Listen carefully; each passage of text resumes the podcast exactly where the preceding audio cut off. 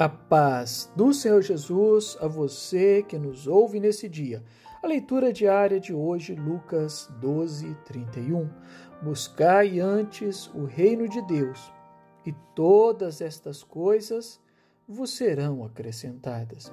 Jesus, ele falava este versículo aos discípulos, para que eles não ficassem ansiosos e preocupados com as coisas da vida, com a subsistência, com as necessidades que cada um deles tinham, mas Jesus os exortava a cada dia a colocar Deus em primeiro lugar e a buscá-lo de todo o coração, porque assim todas as coisas vos serão acrescentadas. Jesus não diz algumas coisas, Jesus diz todas as coisas. Olha, meu irmão, tudo o que você precisa, Deus vai te dar.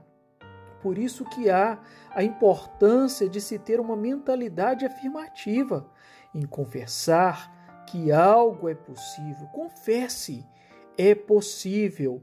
Não devemos permitir que nossos lábios confessem palavras como não é possível, não posso, não sirvo, sou um fracasso. Palavras tais devem ser excluídas do nosso vocabulário. E sempre devemos pensar tudo é possível ao que crê. Marcos 9, 23.